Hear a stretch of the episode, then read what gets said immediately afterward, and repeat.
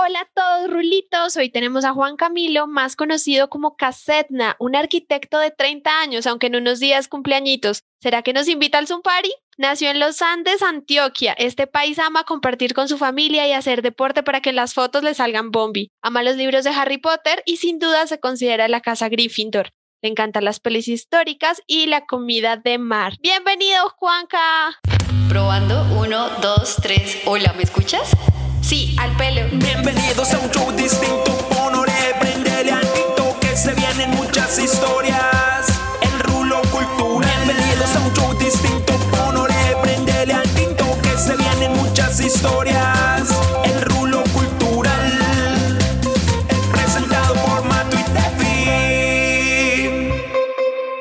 Muchas, muchas, muchas gracias por invitarme. Qué bacano que vamos a hablar de un tema que me apasiona tanto, que es los viajes. Les voy a compartir un poco más de mi vida, porque a veces también solamente ven las fotos y las, y las historias, pero también uno tiene que entrar a que lo conozcan más como persona, que eso me parece súper chévere. Entonces, muchas gracias por el espacio y la idea es que podamos compartir un rato muy, muy bacano. Ay, muchas gracias a ti por participar. Bienvenido al Rulo que es tu casa. Bienvenida, Tefi, ¿cómo estás? Minasan, konnichiwa. Aquí de nuevo con otro tema que me apasiona también. Me encanta que estemos acá con Juanca o Casegna. La verdad me cuesta decirle Casegna porque lo conocí como Juanca, aunque no es que seamos pues los amigos de toda la vida, pero pues así me lo encontré. Entonces me va a costar decirle Casegna, pero súper chévere poder ver también este detrás de cámaras de su vida digital. ¿Te molesta que te digamos Juanca? No, como quieran, sino que eh, pues mucha gente me conoce como Casetna, entonces también es bacano porque la gente se identifica ya como por ese usuario de Instagram y yo también me identifico con él y me parece súper bacano. Yo también les cuento la historia un poco, más o menos eso. Pues, es Sí, cuéntanos de pero- dónde sale ese nombre tan raro, porque eso Pues no está como normal. Es cuando, cuando, hace muchos años, cuando se abrió Facebook, hace por ahí unos 14, 15 años, yo estaba recién llegado a Medellín de Andes y eh, normalmente en ese momento se usaba el Hotmail y era como un juego de palabras. Entonces todos tenían que tener como un correo, pero era un juego de palabras y mi juego de palabras era que todo el mundo me decía Juanca en mi colegio, entonces cada de Camilo y Sedna es eh, el pueblo donde yo nací, que es Andes al revés, pero Sedna también es una diosa que estudiamos una vez en el colegio pues, de mitología que es como es una diosa inuit de los mares. A mí me gusta mucho el mar, el agua, entonces me pareció muy bacano y muy curioso ese Sedna, que es Andes al revés, que es donde yo nací, entonces quedó Casedna. Cuando se creó Instagram, hace por ahí unos 8 o 9 años, Instagram me dio sugerencias de nombres y como tenía el correo de casednahotmail.com, quedó Casedna. Cuando ya la cuenta empezó a coger mucha, mucha más fuerza, yo ya tenía Casedna como nombre, mucha gente me conocía así y le agregué el travel, ya se quedó así, a mí me gusta, la verdad ya se ha vuelto como, un- como una marca personal, Eh, ahorita con el tema de pandemia creé un café y lo puse Café Sedna, ahorita estoy trabajando como en ese proyecto también y la idea es como que ya se volvió parte de mí, me parece muy bacano, la gente en la calle a veces cuando me dice, hey, vení, vos sos Casedna, o sea, no es como que me digan, hey, hola Juanca, ¿cómo estás? No, sino como, hey, Casedna, ¿cómo vas? O qué chimba de viajes los, los que tenés y no sé qué. Entonces es como que algo muy, muy bacano. ¿Dónde está ubicado ese café? No, o sea, es, una, es- una marca. productor de, ah, de no. café.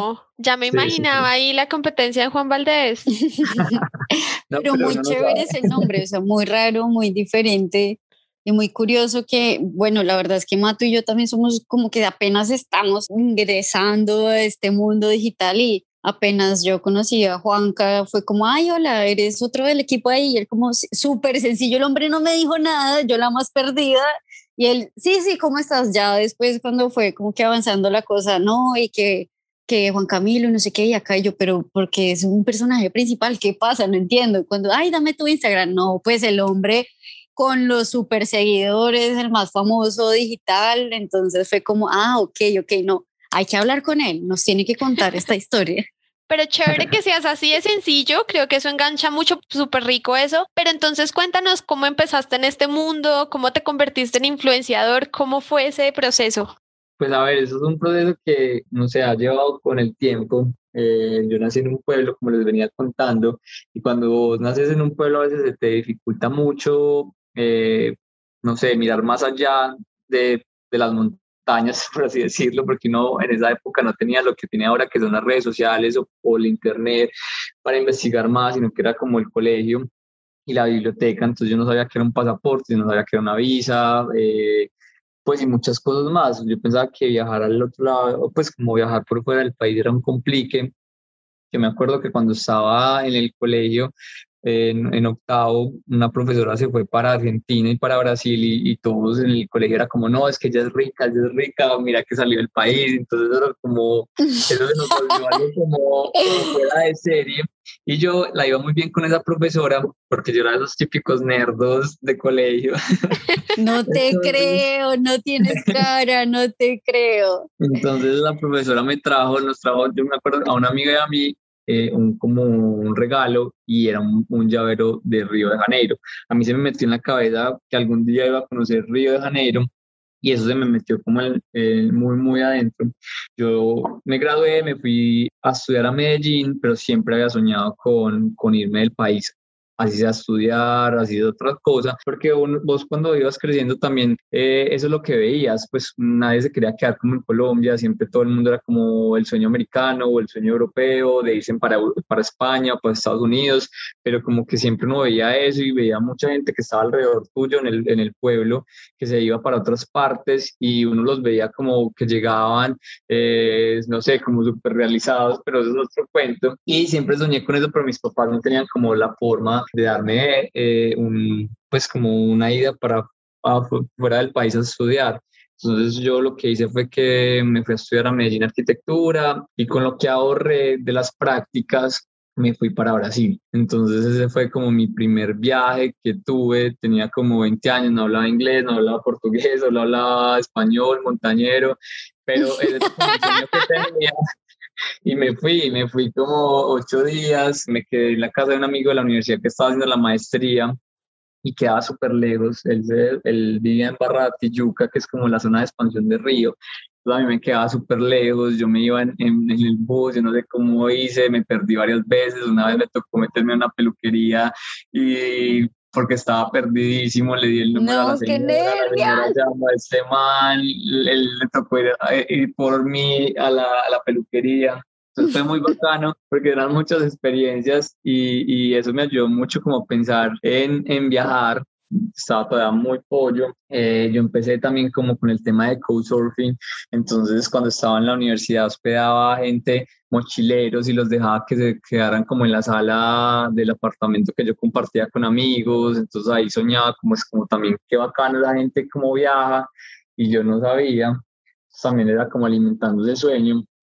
Cuando eh, me gradué y empecé a trabajar en la Universidad de Antioquia, una, una, de mis mejores amigas me dijo un día, como, hey Juan, eh, te voy a llevar al almuerzo, venga, almorcemos juntos y te voy a contar algo. Y yo decía, ah, no, de una, nos fuimos a almorzar y estando pues como en el almuerzo me dijo, Juan, me voy dos meses para Australia, voy a vivir en Melbourne. Yo nunca había escuchado Melbourne, no sabía que existía. Yo le dije, ay, yo quiero, yo quiero, yo quiero hacer eso, pero pues yo no tengo plata. Ella me dijo, no, dale, vámonos, allá pagan súper bien, allá nos ponemos a trabajar limpiando, con eso pagamos el curso, pagamos, hacemos un préstamo. Y la cosa fue que yo le dije que no, porque yo estaba recién graduado, estaba trabajando en la universidad antes que vinculado, estaba súper bien, estaba contento en la oficina hasta que, no sé, ella me enredó, me enredó como buena paisa y... Eh, Ay, no, no, no, la excusa, la excusa. Préstamo, no, esto es lo mejor. Eres un fácil. Yo doy fácil.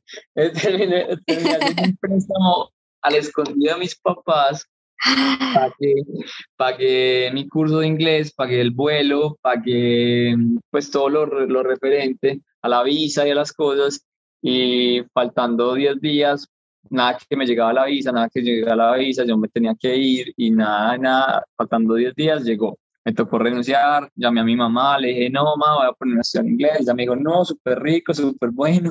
Entonces le dije, no, pero en Australia, y casi me, pues me mentó la madre. Entonces fue algo muy bacano. Eh, allá estuve limpiando, estuve trabajando dos años, pero ahí empezó el tema de los viajes. Eh, fui a Tailandia, a Singapur, estuve viajando antes de regresarme para Colombia en China, pero lo más bacano fue que estando en clases de inglés allá, eh, yo me acuerdo que había un coreano eh, que me dijo, un día pues estábamos presentando los países, entonces claro, uno saca su pecho y como buen, pues, pues, buen, patriota llega. Claro, eh, Colombia, tierra querida. Claro, entonces yo hice mi presentación y mostré el Amazonas, eh, Caño Cristales, La Guajira y el man era como, wow, wow, ¿eso existe? Yo le decía, sí. Y llegué y me dice, ¿y vos conoces todos los lugares? Y le dije, no. Y me dijo, ¿cómo así? Te viniste hasta el otro lado del mundo a conocer un país que no es el tuyo, pero no conoces tu país. Entonces, ¿qué estás haciendo? Y yo dije, wow, esto me marcó mucho y lo cuento porque en serio uno lo marca. Y yo dije, si llego a volver a Colombia, voy a viajar más por Colombia. Entonces, así empezó como todo ese cuento. Yo volví, eh, empecé a trabajar como arquitecto, pero tuve la suerte de conseguir un trabajo, eh, el proyecto principal o mi proyecto, pues mi trabajo principal era ir a visitar zonas que eran de post-conflicto, zonas que tenían que hacer inversión y lo que hacía es que me tocaba viajar cada semana como a esos lugares. Eh, yo me acuerdo que en la oficina me dijeron como, Juan, vamos a repartir los lugares, están los buenos, los regulares y los malucos. Los buenos eran, claro, las ciudades principales donde ellos podían ir en la mañana y regresarse el mismo día para Bogotá. Los regulares eran ciudades intermedias que no habían tantos vuelos, pero habían vuelos. Y los, regular, los malos, que fueron los que me tocaron todos a mí, por ser el más pollo y por ser el más joven en ese momento, eran estas zonas de posconflicto. Entonces, claro, ellos eran los más malos, pero para mí eran los más buenos, porque yo soñaba con conocer esas zonas y qué más que podía ir. Entonces, yo organizaba mis viajes cada semana y en vez de regresarme para Bogotá el fin de semana, me quedaba conociendo y empecé a explorar y a montar ese contenido y fue muy bacano porque la gente empezó como a decir, hey, ¿eso dónde es? ¿Y eso cómo se llega? Yo me acuerdo que la primera vez que fui, de las primeras viajes que conocí fue el Guaviare, el Guaviare es una cosa espectacular. También fui a un lugar que se llama Lejanías en el Meta. Uy, y yo o sea, sí, en verdad lugares densitos. Sí, no, y eran zonas rojas y yo no sabía que eran zonas rojas, pero yo me metía. Eh, Eso es lo mejor, porque uno lo ve perfecto hasta que y, y, no había, no, y no, habían, no había casi blogs ni nada como hay ahora, sino que eran como información súper básica. Yo me acuerdo que para lejanías a las piscinas del Guejar, cuando vayan allá pregunten para que vean que sí es verdad. Eh, yo llegué y vi una página que decía como las piscinas del Guejar eh, yo llegué, llamé a un número, no había ni fotos. Yo me acuerdo que me, me respondió esta chica que todavía vivía allá, que es una finca. Eh, me dijo, no, Juan Camilo, usted llega a lejanías, te bajas y cuando estés llegando me avisas y hay una motico esperando a vos. Yo, listo. Yo me bajé, me monté en la moto, empezó por una destapada, como media hora. Yo dije, no, aquí fue, me secuestraron.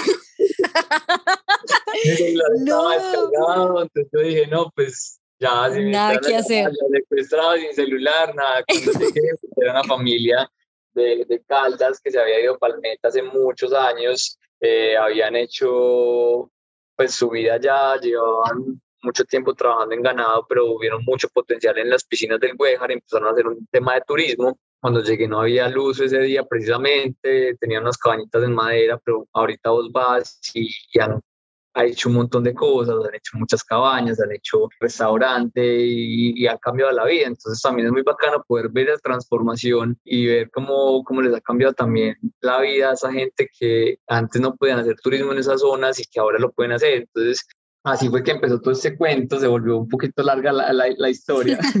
Juanca, pero hablando de que ya empezaste en todo este nuevo mundo mágico de los viajes, ahora que ya tienes más experiencia y eres todo un personaje de los viajes, danos ese secreto de cómo te preparas para esos viajes y qué es ese algo, ese objeto o lo que nunca te puede faltar en el equipaje yo soy muy relajado, yo soy súper relajado con el equipaje y a veces como que viajo muy ligero. Cuando empecé con el tema de los viajes iba con muchísimas cosas, entonces claro, empacaba muchos pantalones, tenis y la verdad siempre terminaba súper encartado.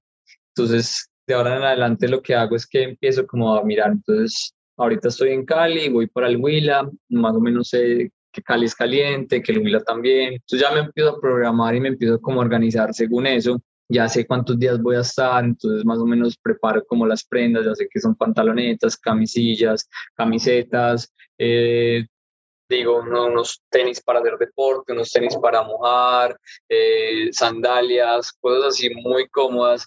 No me puede faltar, obviamente, pues con lo que hago el contenido, que es eh, mi celular y la GoPro, a veces llevo los viajes, el drone, pero también es como dependiendo del viaje al que vaya pero casi siempre es eso, es como que me, me organizo dependiendo de los días que tengo, los, lugares donde vaya a ir. Entonces, por ejemplo, cuando una vez tuve una, una campaña y me tocó ir a Gorgona, luego a Chingaza y luego a La Guajira, eh, lugares totalmente diferentes. Eh, Uy, no, opuestos, opuestos, es como de verano a invierno. Y tenías que ir con una maleta muy ligera porque también eran vuelos, eran lanchas, carro, entonces tenías que ir con lo esencial, entonces claro, uno tiene que mirar, entonces Borbona y La Guajira me pues como que me servía casi lo mismo, pero Bogotá ya tenías que meter un buzo y cosas así, entonces mira que también es como planear, pero también saber, porque a veces empacamos muchas cosas, pero volvemos con casi todo y, y, la verdad, llevamos es más de la cuenta por si esto, por si lo otro, ¿no? O sea, ya uno, después de tantos viajes, ya uno sabe que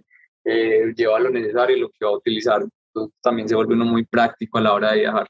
Bueno, y así, digamos, te llevaron a la isla de los famosos y te dicen, Casegna, vas a dejar tu maleta y solo puedes coger de la maleta una cosa. ¿Qué cogerías? No, porque no sé, pues a veces también llevo como una libreta que, que, hago dibujos, entonces podría hacer eso, porque la verdad no creo que me dejen llevar, o puede ser una cámara, no sé, pero uno no la va a utilizar, entonces no sé, ahí me puede ser muy complicado, o sea, uno puede llevar una libreta con un lápiz donde pueda dibujar, escribir, porque también eso es lo chévere, pues como las redes sociales, que vos puedes como dar un punto de vista sobre los lugares, puedes como crear como una imagen de lo que viviste, lo que hiciste, entonces también se vuelve como una especie de, de blog y de diario. Bueno, nos tienes que regalar al Rulo una foto de alguno de tus dibujos que obviamente todos tus fans estaríamos súper felices de verlos. De una, cuando estaba en Andes pintaba mucho en, en óleo tengo muchos cuadros, pero uno también a veces va creciendo y va dejando muchas cosas. Luego les tengo que mostrar todas esas pinturas. Claro, además ahora que ya estás top, ah, los podemos vender. Hacemos una subasta y nos hacemos súper plata. nos haces ricas. subasta del rulo con casetna. pero casetna, me quedó faltando la historia. O sea, viajaste al sur del país, conociste estos sitios tan chéveres y estos emprendimientos tan únicos, pero ¿cómo despegaste como influenciador? ¿Cómo te diste cuenta, Mariki, me convertí en alguien famoso? No, mira, empezó la cuenta a crecer y ya como cuando tenía como 18, 20 mil seguidores, yo me acuerdo que una marca llegó y me dijo, hey, te queremos regalar unas prendas. Y yo decía, hey, qué bacano. Y yo lo veía, no lo veía como un negocio porque no pensé que no pudiera como ganar o vivir o pues hacer esas cosas lo veía más como un hobby, pero después de eso ya empezaron como más ofertas de viajes, como, hey, te queremos invitar a este lado, hey, no sé qué, y uno también como que empieza a conocer más gente y te empieza a asesorar la gente, y te empieza a decir, no, es que ahí puedes cobrar eso, o, o puedes hacer esto y eso otro, entonces también llegó un punto en que decidí ya dejar la arquitectura, dejar la oficina, porque la verdad no me estaba dando el tiempo para, para viajar y, y trabajar.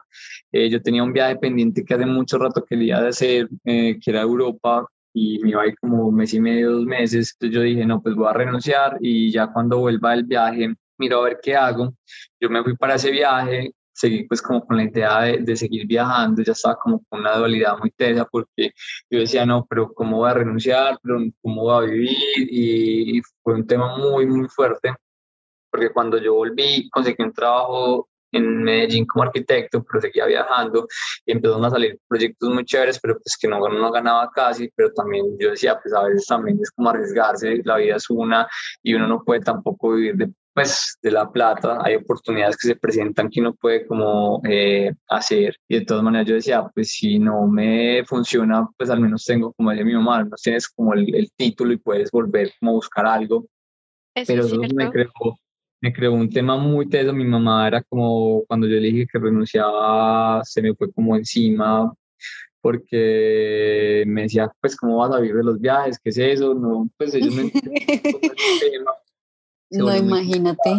ahorita mi mamá es súper fan y es con las amigas, es muy gracioso porque en estos días estábamos en el parque de Andes sentados y estaban como un montón de amigas de ella ahí y llegó una llorando porque el hijo ese le dijo, yo no quiero estudiar, yo me quiero ir para Estados Unidos, entonces no te pongas a botar plata en mi carrera, yo deme los tiquetes para Estados Unidos y, y, se los dio y se fue. Entonces mi mamá le decía, deje de ser boba, deje de llorar, que los tiempos han cambiado, las cosas han cambiado, mira a Juan Camilo estudió cinco años de arquitectura para que le paguen por viajar. Entonces, me encanta. Deje la bobada de chillar y, y más bien apóyelo y mira a ver qué, qué va a pasar. Pues mira, es muy bacano porque también se volvió un apoyo. Entonces, a mí, me, a mí en ese momento me dio también una depresión muy tesa ese tema de renunciar de la familia, de los viajes, de qué iba a hacer. Pero bueno, no sé, yo creo que también me ha arriesgado muchas cosas. El hecho de haber salido de Andes, el hecho de haberme ido para Australia a limpiar baños.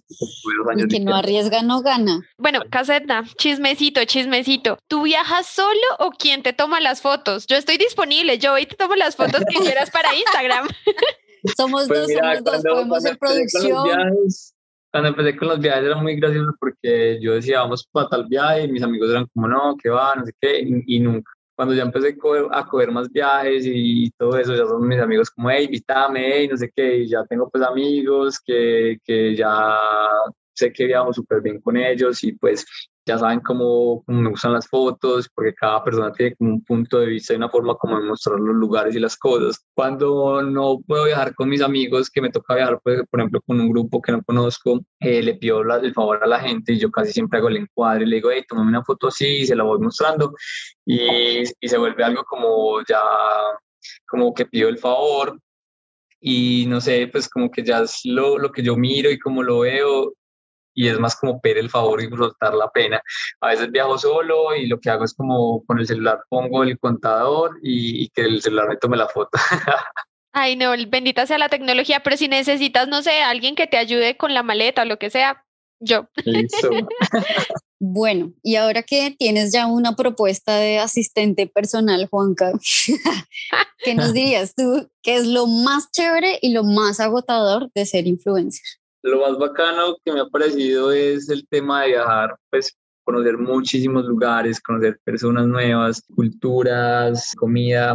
Me parece muy, muy bacano poder como vivir de un proyecto que siempre había pensado desde chiquito, pero que no pensé que era posible. Siento que el hecho de que la, la, la tecnología se ha vuelto algo muy importante y muy potente en ese sentido, que muchas personas que no tenían oportunidades o que tenían sueños los está convirtiendo porque antes era como eh, la televisión y era como algo muy controlado. Ahora vos puedes generar tu contenido, mostrar lo que piensas o hacer lo que, lo que te nace y, y la gente lo puede seguir, se puede convertir en algo muy bonito. Pues lo mío es de viajes, pero hay mucha gente que trabaja con su estilo de vida o con arte o con, con comida. O con muchas cosas, con comida y eso es muy bacano porque es mostrar otras cosas, mostrar talentos. Mira que yo pues nunca, yo era en la universidad, yo era súper, yo crecí muy, un poquito muy asocial en, en, en, en, el, en el pueblo y muy muy tímido y muy inseguro y muchas cosas. No, pero ese Juan Camilo, no, ese Juanca no lo vi yo, ese Casegna no es el que yo conocí. Esta es la transición de patito feo. Sí, sí total, estás hablando de otra pasan, persona. Son cosas que pasan en la vida que también te van transformando y también son cambios eh, y muchas cosas. Siento que las redes también, lo bacano es que me han transformado para bien en la universidad yo prefería perder o yo rezaba para que no me tocara exponer porque el hecho de hablar en público me, me causaba trauma y cuando empecé con las redes, pues una foto normal, pues porque bacano, porque vos tomas una foto y, y ya, pero cuando empecé con el tema de las historias o por ejemplo hablar en cámara o cosas así, mmm, sudaba, ya ahorita me he ido soltando más y aún así a veces me da pena pero ya uno va soltando muchas cosas y siento que también eso te va demostrando que sos capaz en, en, en, muchas cosas. Entonces creo que eso es lo más bacano también de las redes sociales. Lo malo, por así decirlo, es que a veces también la gente mmm, no entiende lo que haces o, o busca solamente ver como el error en vez de ver también lo que estás haciendo.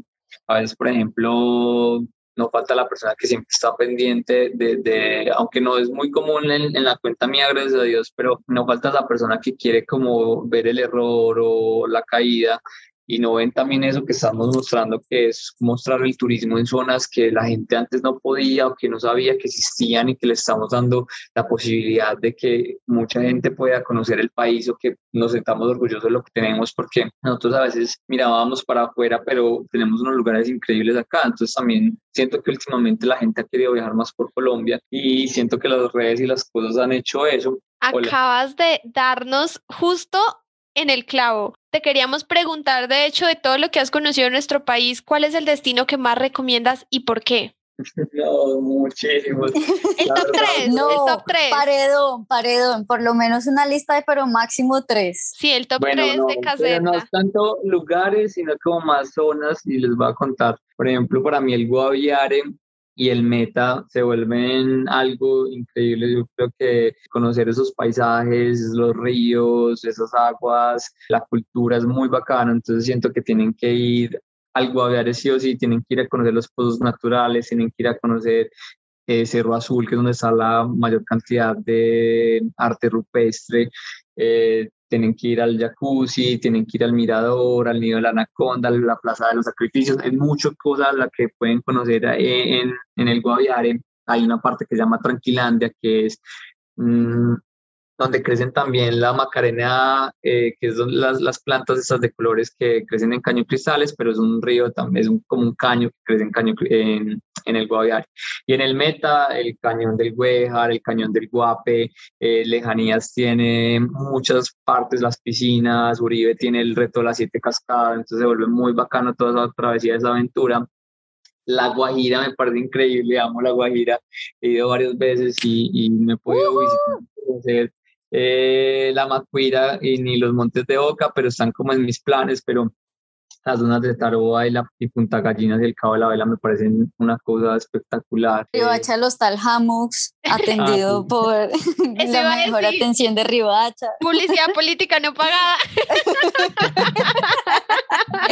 No, y, y si me quedo haciendo la lista, yo sé que va a ser una lista gigante. Ya a veces la gente me dice como, ay, no, es que vos ya conoces toda Colombia. Yo le digo, no, entre más conozco, más, más lugares salen y más zonas por conocer salen. Creo que Brotan de la tierra. Casetna, te voy a hacer Sí. ahora una pregunta un poco complicada. No me botes un zapatazo. ¿Cuál ha sido el destino que fue más complicado para ti conocer o adaptarte? Como que no le encontraste tan fácil la esencia. No, yo soy de los que piensa, estábamos hablando ahorita con unos amigos, que vos te haces la- el, el lugar. Siento que si quieres amargarte el lugar o, o donde vas, tú mismo lo haces, porque siento que cada lugar tiene sus cosas buenas. sus Eso es cosas malas. pregunta, eso es respuesta de reina. Eso es No, respuesta de es reina. verdad, Por ejemplo, No, es lo debe que- haber algún destino que tú digas, "Mm, como que no encajo, Algo pasó, no te gustó no, tanto. se me olvidó algo y no lo pude disfrutar, me comí Sí. algo y me hizo daño, algo. me picó a algo. un bicho y me dio alergia, no, sé, No, algo que tú no hay- digas, ese paseo no me gustó tanto. Es que mira, no he tenido, es que he sido muy de buena, entonces ahí con la respuesta de reina porque tenido complicaciones, no me he quebrado, eh, eh, no he tenido como intoxicaciones, a veces la gente dice como vos que viajas tanto, eh, el agua, y yo la verdad he, tomado agua hasta de, quebradas en el Guaviare en medio de la selva, yo digo como puta, si no me enfermo es porque en serio no sé qué pasa. Entonces siento que, que no ha sido como, como algo grave. Pues en, la- en el Amazonas pasó algo, pero fue también como, bueno, puede ser eso. Vamos a ver, es una historia. Llegamos al Amazonas la primera vez, yo con unos amigos de Estados Unidos, los vuelos casi siempre llegan como a las 4 de la tarde. Y mm, cuando, cuando llegamos dijimos, pues vamos a disfrutar el atardecer, nos fuimos a buscar una lancha en, pues en el muelle y nos fuimos a hacer el recorrido cuando fuimos a hacer el recorrido, eh, dijimos, vení, ¿qué más podemos hacer acá? Nos dijo lo, lo- la, lo de la, pla- eh, la isla de los micos y todo lo que normalmente la gente hace. Y yo le dije, no, ya tenemos Uy, reservados es para lejos. mañana. Sí. Pero llega y nos dijo, hay una cosa que se llama safari nocturno, que es ir a buscar caimanes en, pues, en los brazos del río. Y yo le dije, no, súper bien, y lo podemos hacer ya. Y me dijo que sí. Entonces empezamos a, a subir río, por el río Amazonas, como a las 6 de la tarde, viendo el atardecer, pero claro, cuando ya cayó la noche, no teníamos una lámpara, llegamos a un punto que era donde teníamos que recoger el guía, que era un, un indígena, tuvimos que montar una chalupa, estábamos en medio del bosque, 9 de la noche, No. el, el agua estaba casi al lado de, o sea, atrás de la canoa, empezamos a buscar los tales caimanes y a mí me generó ya como una ansiedad muy tesa. Y, de- y cuando estábamos buscando los caimanes pequeños, que eran los que se íbamos a coger, se escuchó un ruido muy teso, que era como súper duro dentro del agua. Y yo le dije al man, como, vení, ¿qué es esto? Y me dijo, no, eso es un caimán grande. Yo le dije, ¿cómo? ¿Eso? ¿Cuánto puede medir un caimán grande? Me dijo, no, pues de 4 a 5 metros. Yo dije, no, nos vamos ya otra vez para, para la lancha, yo no me voy a arriesgar. Y claro, me dio mucha ansiedad. Yo de los nervios, pues como que sacaba con una coquita el agua de la canoa y, y ya nos devolvimos como al bote. Eh, llegamos como a la una de la mañana a Leticia y claro, nos madre. metieron un regaño porque uno puede navegar el Amazonas de noche porque Eso te iba a un- decir. un, un, un tronco te peligro. puede golpear, pero uno a veces no sabe y uno a veces también como por ese tema de aventura, de conocer y de aprovechar los lugares, no se da. Entonces siento que han sido como historiecitas así, pero que no han pasado, gracias a Dios, como mayores, pero sí han generado como esa historia que le queda a uno como en los recuerdos. Bueno, jugaste a Jumanji. Uy. Sí, más o menos. No, pero aquí los que nos están escuchando no hagan esa irresponsabilidad. El río Amazonas es súper profundo y es muy fuerte, tanto así que es después de las seis de la tarde no debe haber ninguna embarcación. No, y los animales es Amazonas, hay anacondas, ¿no? Por ahí hay pirañas, hay, hay de todo, es el Amazonas. No, yo pues, cuando iba en la, la- en la canoa, yo decía, yo, yo lo que hacía era mirar, solamente teníamos una luz de cabeza que era la que llevaba el, indi- el, el indígena, el guía adelante. Yo veía que alumbraba los árboles y como estábamos en, en invierno, en invierno estaba inundado todo y él con un machete No. abría camino. Yo No. solamente miraba en qué árbol me iba a montar cuando esa canoa se volcara. y- y- y No, y a alguna araña pero- por ahí, no. no, pero es que estábamos en medio de la nada, o sea, era como si nos perdíamos, chao, o sea, ya. No, bueno, sí, Juan pero- Calle, hablando ahí de miedos y enfermedades, hay un tema que nos da mucha curiosidad en este momento y es en tu vida de influencer, ¿cómo recibiste y cómo vives la pandemia? Pues mira que yo estuve muy de buenas. eh, yo estaba en Asia cuando pasó todo el tema de la, pues no, estaba en Asia, no, ya había preparado un viaje en febrero y marzo y estaba viajando bastante. Yo el año pasado dije, voy a viajar un montón, ya había empezado súper fuerte, había ido a Curazao, a México, a Nueva York eh, y había organizado un viaje para eh, Asia, iba a ir a Filipinas, Singapur, eh, Myanmar, eh, no sabía si a Laos y después me regresaba por Guatemala y regresaba a Colombia el 31 de marzo. Cuando pasó lo de la pandemia en diciembre, yo dije, no, es una gripa, yo aún así me fui. Eh, yo llamaba a mis amigos y me decían, no, pues aquí está normal, yo me fui para allá. Y eh, estando en, en Singapur, ya como el 28 de febrero, eh, allá habían como restricciones y todo, estaba más bien como solo de turistas, pero yo estaba pues, con unos amigos de Australia cuando viví en Australia, entonces estaba muy tranquilo. Eh, me llamó una de las marcas y me dijo, Juan, eh, ya sabemos cómo, cuándo va a ser la fecha de la campaña, necesitamos que estés acá para el 6 de marzo. Yo le dije, no, pero mira que falta un mes de viaje, no sé qué, me dijo, bueno, ya dijeron que los que no estuvieran en Colombia para el 6 de marzo quedan por fuera de la campaña. Yo dije, no, pues espérenme, yo muevo tiquetes porque porque. Me, me conviene más a mí la campaña que, que el viaje y pues la verdad sí me, me servía mucho más. Entonces yo empecé a mirar tiquetes, claro, ya estaban cancelando un montón de vuelos, eh, ya se había aumentado el tiquete que yo tenía que volar desde Corea. Entonces fue muy teso, pero entonces yo dije, no, ya este es el momento.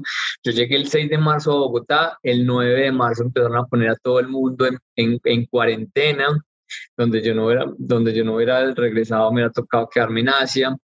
Y yo re- regresé a, a Andes y yo dije, no, pues mientras que veo qué va a pasar, me voy para Andes.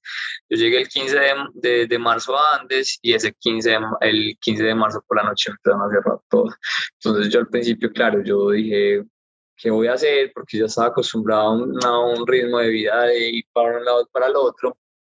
Y eh, terminar en la casa de mis papás después de 14 años que no vivía con ellos en el pueblo, se volvió un, tema de angustia, pero como a los 10 días, nosotros tenemos una finca de café como a 10 minuticos o menos de 10 minutos en carro desde Andes. Y como a los 10 días dijeron, bueno, los que tengan finca pueden ir a, a trabajarla. Entonces yo le dije a mi papá, yo no, yo me voy con usted hoy, así sea para mirar al, al cielo, porque necesito ya salir. Y fue una bendición porque la verdad llegué allá mi papá estaban en, abonando el café, yo le dije, vení, yo te ayudo a abonar, porque también no tenía casi trabajadores. Y estando en eso, empecé a decir, ve, ¿y cómo funciona esto? Entonces, mi papá decía, ¿cómo no? De tal forma. Entonces, le dije, vení, mostrémoslo. Entonces, empecé como a generar contenido en la finca y fue un contenido muy bacano. La gente le gustó mucho, entonces mostraba el contenido, pues, cómo, cómo se abonaba el café, cómo era el café, las especies, el plátano, la yuca, armé un galpón, recuperé una quebrada, sembré guayacanes, hice de todo. Y como a los meses, ya cuando no estaba más libre en el pueblo, las ciudades estaban más complicadas, los pueblos estaban mucho más tranquilos, empezamos con unos amigos de, de, de toda la vida a conocer lugares que ni siquiera conocíamos nosotros en el pueblo. Entonces fue muy bacano porque también fue como mostrarle a la gente esas cascadas, esos lugares que teníamos en Andes que ni nosotros mismos conocíamos. Entonces, para mí, la pandemia fue algo muy bacano porque pude compartir con mis papás, pude aprovechar como mi, mi, pues como mi pueblo, pude aprovechar a mis amigos y lo más importante fue que,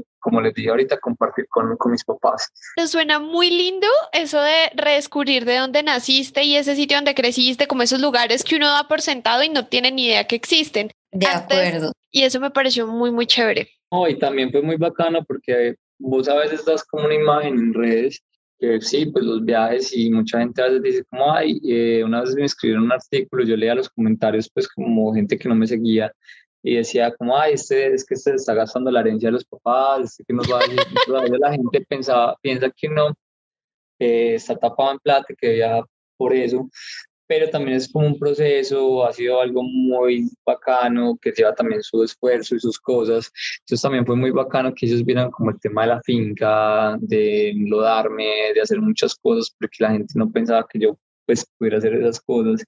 Y, y, fue muy bonito, fue como también como cambiar ese pensamiento, esa idea de verlo a uno como persona y también como mostrar esa parte familiar y, y y como lo, donde creciste y cómo viviste y todas esas cosas. Ahí tocas un tema que me gustaría profundizar y bueno, ya nos contaste tu historia, que básicamente ahorraste para poder ir a Brasil a celebrar tu grado, que te endeudaste para poder ir a Australia. ¿Qué otro tip darías para quitar como ese, ese, ese prejuicio de que uno necesita plata para viajar? Pues mira, hay muchas cosas. Eh, por ejemplo, cuando yo me fui a Australia ni sabía cómo iba a, a, vivir allá. Yo llevé plata para un mes pues, y, y el orgullo mío era como no pedirle plata a mis papás. Yo iba por seis meses, terminé viviendo dos años, yo me pagué todo ese tiempo allá, yo estuve, yo me pagué mis viajes.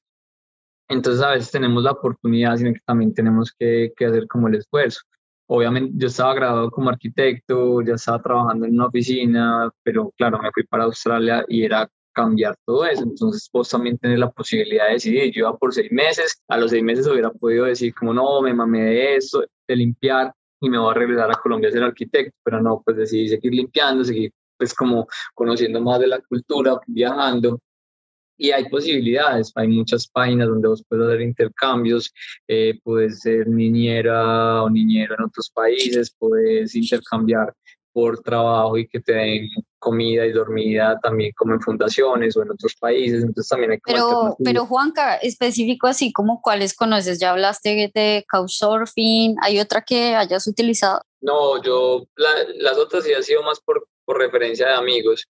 Eh, Couchsurfing sí es por, porque ahí hay ofertas también donde vos puedes hacer las cosas e intercambiar, eh, puedes irte de viaje con personas, puedes dar hospedaje eh, o puedes como, si me entiendes, como intercambiar trabajos, pero ya hay otras páginas que así se me olvida el nombre donde vos puedes hacer como ese proceso para niñero o puedes hacer como eh, el tema de trabajo en...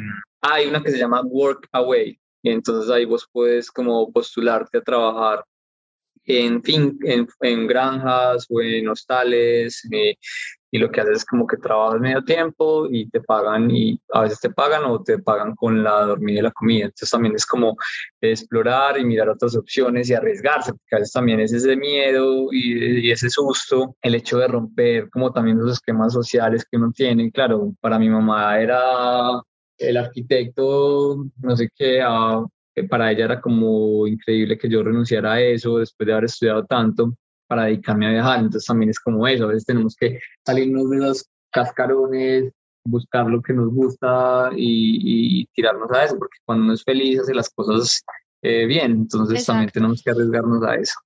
Y me gustó una cosa que nos dijiste, arriesgarse y aprovechar las oportunidades, como que no empresarnos ni buscar excusas. Así que, Rulitos, ya saben. Mm, así que, Matu, ya sabes, la Guajira te espera. Voy, voy. Juanca, después de todo lo que nos cuentas, la verdad es que todos creo que tenemos la duda. Entonces, ¿qué te falta por conocer de Colombia, no del mundo, de Colombia? ¿Qué crees que te falta? No, hay muchas cosas. Por ejemplo, el Casanare, hay unos temas en el Casanare de, de safaris que son pues he escuchado que son increíbles, vos puedes ver demasiados animales y siento que tiene un potencial muy, muy, muy fuerte. Hay muchos parques nacionales, el, eh, los raudales de Jirijimo, la de Mavecure, Chiriquete, hay muchas zonas que uno, pues, que uno tiene que conocer y que le faltan. Yo siento que Colombia tiene demasiado, me faltan los nevados, que ya hay muchos que se están, tienen apenas unos 10 años para que se acaben por el tema del cambio climático y siento que tenemos que aprovechar eso. Eh, muchos han, se han acabado y muchos están a punto de, de retirarse, entonces también tenemos que conocer todos los lugares. No sé, hay muchas cosas. Yo siento que a veces eh, a medida que va uno también conociendo, te van diciendo como, ya fuiste a este lugar, ya fuiste a este otro, y, hay muchas cosas por conocer en Colombia y explorar. Eh, entonces toca ir planeando y mirando, por ejemplo, pronto voy para el Danubio, que es a, a unas dos horas de aquí de Cali, entonces la idea es ir conociendo y explorando lo más que se pueda. Genial, hay muchos sitios que mencionas que la verdad tampoco tenía ahí por el radar y que súper que no sean los clásicos Medellín, Cartagena, Bogotá, sino esos destinitos pequeños que también vale muchísimo más la pena ver y pues que necesitamos conocer más a Colombia. Sí, total. Y que es bueno también darle oportunidad a otros sitios para que ellos también tengan otras fuentes de ingreso, ¿no? Más con, con este país tan desigual que tenemos y con tantas riquezas escondidas. A veces nos casamos con los mismos lugares porque también era como la, lo que nos, pues cuando crecimos era como las, las oportunidades. El típico, sí. Me acuerdo que a mí me llevaban a Santa Marta, a Cartagena, y eso era como un tema súper complicado. Ahora hay muchas zonas que uno puede explorar y que puede conocer, entonces es darle como esas, esa mirada a esos otros lugares, no quedarnos con lo mismo, es, también es bueno salir de esa zona de confort, de sí, hay Cartagena es muy bonito, pero también hay cosas, eh, otros lugares increíbles donde uno puede explorar y mucho más baratos que que Cartagena o que lo que a donde siempre vamos. Entonces, también es como mirar esos lugares, apoyar los emprendimientos, mirar esas otras cosas que puede ofrecernos el país y que podemos conocer. Caseta, quiero dejar el tema de viajes a un lado porque no quiero cerrar esta conversación sin que nos cuentes cuáles son tus tips para que tus fotos en Instagram sean una bomba. O sea, me muero como captas los paisajes, como posas. O sea, necesito esa información en mi vida. No, ese es un tema, yo creo que es muy personal porque eh, yo no estudié nada de fotografía. Eh, yo creo que es como cada uno, lo que les decía ahorita, es como cada uno va mirando, mira el mundo de una manera. Entonces, por ejemplo, yo puedo poner, no sé, un, un paisaje o algún mural y los tres vamos a tomar una foto y cada uno va a mostrar la foto de una manera diferente. Yo creo que a mí me ayudó mucho el tema de la arquitectura, porque obviamente cuando vos estudias mm. arquitectura te enseñan mucho el tema de perspectivas, eh, colores y muchas cosas. Y lo que yo hago es eso, es como que mostrar y decir, bueno, aquí eso, eso me gusta, este encuadre, quiero mostrar este lugar, esta forma o lo que sea, y, y ya se vuelve como muy personal como mostrar eso. Ahí sí, no sé cómo, cómo cómo dar ese tip porque se, vuelve muy complejo, porque es como cada uno como pueda mirar, obviamente ya es como jugar con la composición, con lo que quieras transmitir y, percibir del lugar, porque a veces también es como eso, yo a veces como lo, lo, que hago cuando hago un post o cuento algo, es como también transmitir lo que yo vi, lo que quiero como que la gente vea en ese lugar, entonces también es como motivar también de acuerdo como a la, a la, a la fotografía que, que uno toma. Bueno, Juanca, y con todo esto de los viajes, ¿Cómo son tus relaciones interpersonales, la pareja, qué ha pasado ahí, cómo es este mundo del amor? Porque pues pareces como un marinero, estás de un lado a otro. No, es un tema muy pues, delicado también, es otra de las cosas complejas. El hecho de tener, por ejemplo, una mascota se vuelve complicado, el hecho de tener una mata se vuelve complicado. Ni las matas. yo creo que se le muere a uno y también una persona, pues porque siento que también ha cambiado mucho el mundo y se ha vuelto mucho más abierto, pero también el tema de entender que, que vives de viajar y, y, todo eso se vuelve también un poco, un poco complicado. Entonces el hecho de conocer una persona a veces es, es muy delicado porque vos no estás y no puedes compartir tanto. Entonces, por ejemplo, si tus relaciones a veces con tus amigos se vuelve eh, compleja porque no puedes asistir como a los eventos o las cosas, ya la gente piensa que estás viajando, a veces uno por temas de señal no monta las, las historias a tiempo, sino que se demora uno, dos días, tres días y la gente piensa que estás viajando, pero en realidad estás en, en, en, Medellín, que es donde yo vivo, y ya luego a los tres o cuatro días me toca volver a salir de viaje, entonces cuando estoy a veces no te tienen en cuenta para las cosas, ahora tener una relación es muy complejo porque también empiezas a conocer a alguien y se vuelve un, eh, un tema delicado eso, pues como que no tengas tiempo. Entonces, la verdad, siento que eh, son cosas que uno también tiene que acostumbrarse y habrá tiempo para todo en este momento. Es como disfrutar de los viajes, crear como un proyecto interesante. Vendrá el amor. Estoy creando como proyectos alternos, entonces ya, ya ahora más tiempo como para estar en un espacio, como en un, punto y, y, dedicarse como a algo. Entonces ya nada, pues como lo que les decía, que metes la toja a ese proyecto que me parece muy bacano. A veces muchas personas trabajan toda la vida para dedicarse a viajar cuando están jubilados y, y, a veces la vida no sabe dónde está. Ahora lo enseñaron desde chiquito que uno va a llegar a los 70, 80 años, pues nunca te enseñaron como la muerte, eh, pero eh, uno también tiene que pensar en eso y que la vida es muy efímera y que las cosas también somos, el cuerpo humano es algo que es muy teso, es una máquina, pero también es una máquina que puede acabar en un momentico, entonces también uno tiene que aprovechar las cosas disfrutar y vivir y hacer como lo que más te gusta, que no sea muy tarde y que vos puedas como decir, bueno, hice mi vida que valiera la pena. Entonces también es eso. ¿Crees que tendría que ser también influencer como para que puedan al menos viajar o algo así o tener el mismo ritmo? Mm, pues mira que no, yo conozco muchos amigos que, pues, que no son influenciadores y que en los espacios libres o organizan sus tiempos de trabajo o trabajan desde lugares y que empiezan como a arriesgarse más a conocer y a explorar.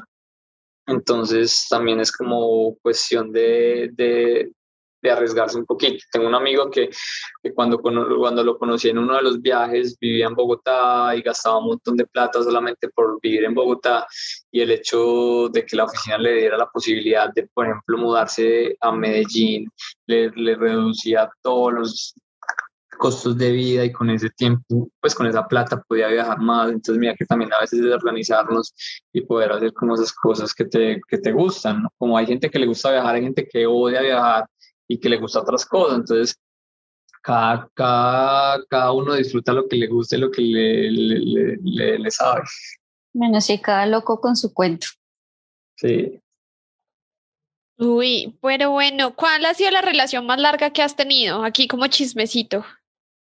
No, ya eh, fue de año y medio, pero fue antes de que empezara todo el tema de los viajes.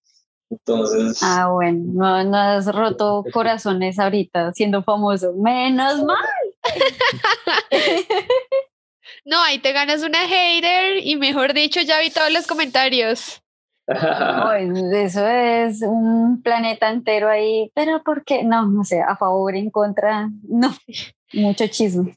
Es como ir viendo las oportunidades también, lo que hablábamos, eh, hay cosas buenas, hay cosas malas, pero también son mejor más las cosas buenas, hay que mirarle el lado amable a la vida, entonces hay que aprovechar lo que está viendo uno en ese momento y no pensar en, en el que fuera a pasar o que hubiera sido o lo que sea.